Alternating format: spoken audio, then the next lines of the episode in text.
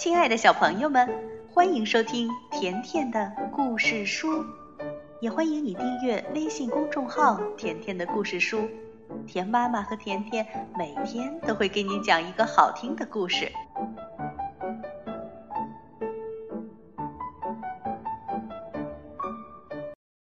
稀里呼噜历险记》第四集：小猪吓跑了大狼。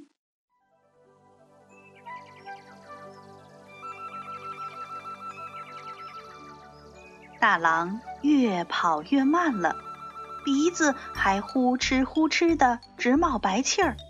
小猪说：“看您，看您满身都是汗，累死了，让我自己走吧。”大狼先生放下他，喘着气说：“唉，好吧，我真饿得一点力气都没了。要不然拖你这么一个小东西，算得了什么呀？”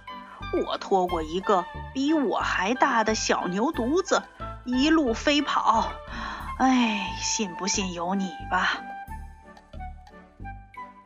小猪跟着大狼走，一想到大狼要吃它，稀里呼噜心里总是害怕。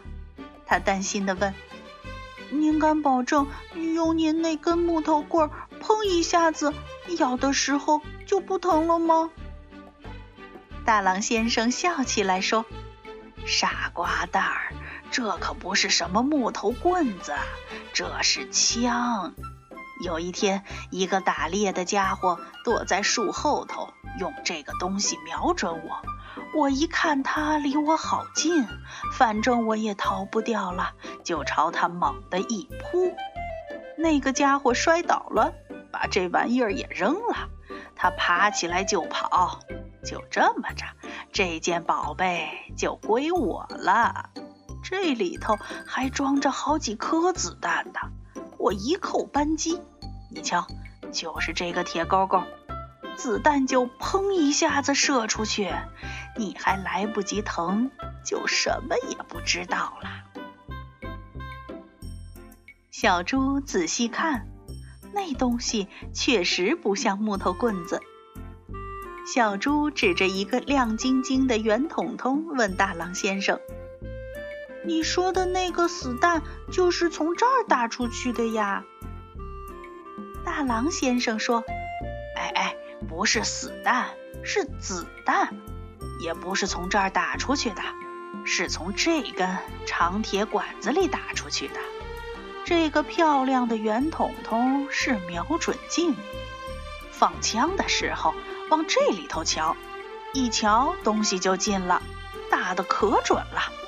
好比我要打一只乌鸦，我就让圆筒筒里头的黑十字对准乌鸦的脑壳，我一扣扳机，砰一声响，子弹准打在乌鸦的脑壳上。小猪朝四周看了看，幸好没有什么乌鸦。大狼问：“哎，我说稀里糊涂。”你找什么呢？小猪说：“错了，我不是稀里糊涂，我叫稀里呼噜，因为我吃东西很响，稀里呼噜，稀里呼噜。”大狼说：“啊，那就稀里呼噜好了。喂，稀里呼噜，你是不是想找一只乌鸦试试呀？”小猪连忙说：“谢谢您，我不要试。”您的这件东西呀，一点都不好玩儿。大狼先生最怕人家说他的宝贝不好，他不服气地说：“你又没事，你怎么知道不好玩？”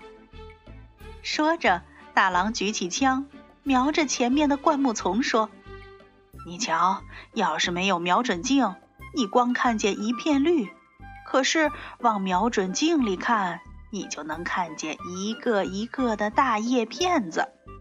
对了，还有一颗红色的大草莓呢。我要是现在开枪，准能把它打飞。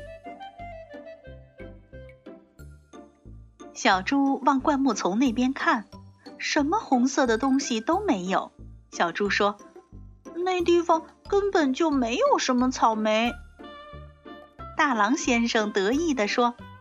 怎么样？你看不见吧？你过来。大狼把枪放到小猪手里。好，现在你再往那个圆筒筒里看。稀里呼噜端着枪使劲儿看。圆筒筒里只有几片很大的叶子。大狼先生着急地说：“笨蛋，方向不对，我指给你看。”大狼跑到灌木丛前面，找到那颗红草莓，指着说：“你往这儿瞧。”小猪移动枪口，仍旧没有找到草莓。可是他高兴地叫着说：“哈哈，呃大狼先生，我瞧见您了，真大！圆筒筒里有一个黑十字儿，正好在您两只眼睛中间。”大狼先生腾的一下子跳开。大吼一声说：“开什么玩笑！”看见枪口又随着他身体转了过来，大狼吓得浑身发软。他怒吼一声：“你这个狡猾的东西！”接下来，大狼一头钻进灌木丛，没命的逃跑起来。小猪放下枪一看。大狼已经无影无踪，只听得灌木丛里哗啦哗啦一片响。他觉得很奇怪，问自己说：“哎，嗯，大狼先生怎么跑了呀？”看看手里的大枪，小猪又追上去喊：“大狼先生，大狼先生，给你的枪！”大狼先生远远的听见小猪叫喊：“给你一枪！”他逃得更快了，也不知道哪里来的力气。小朋友们，就这样，大狼先生逃走了。你们说，小猪稀里呼噜真的这么聪明吗？别忘了接着收听《稀里呼噜历险记》的第五集《好心的八哥小姐》。今天的故事就到这儿了。如果你想收听田妈妈讲的更多故事，那就来订阅微信公众号“甜甜的故事书”。再见吧。